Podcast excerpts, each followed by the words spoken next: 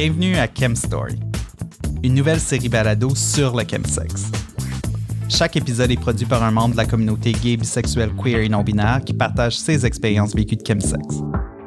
Des histoires de drogue, de sexe, de méfaits et de plaisir. Des histoires vraies, des histoires touchantes, des histoires crues.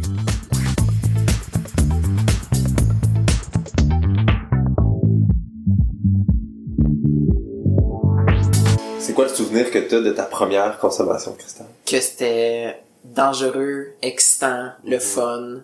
Mais cette première fois-là, c'est de tout ça qu'on parle jamais, là, tu sais, mais c'était vraiment extraordinaire. Ce que tu ressens dans ton corps. Tu sais, c'est, c'est correct d'admettre qu'on n'a pas le contrôle puis qu'on n'est pas capable de passer à travers tout seul.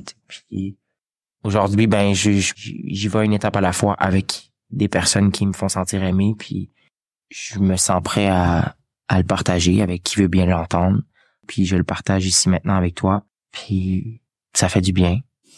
Le cristal lui faisait vivre un voyage de sensations et lui ouvrait l'esprit vers des zones insoupçonnées de ses fantasmes. Il se sentait magnifié par cette fumée comme s'il s'était un super-héros. J'aurais aimé ça écouter un balado avant de faire le chemsex pour être sûr de prendre en fait toutes les précautions qu'il faut parce que c'est vraiment important. C'est important.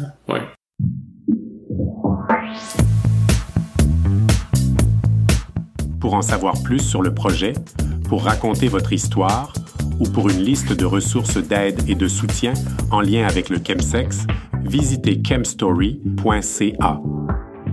Abonnez-vous pour être informé de la parution des prochains épisodes.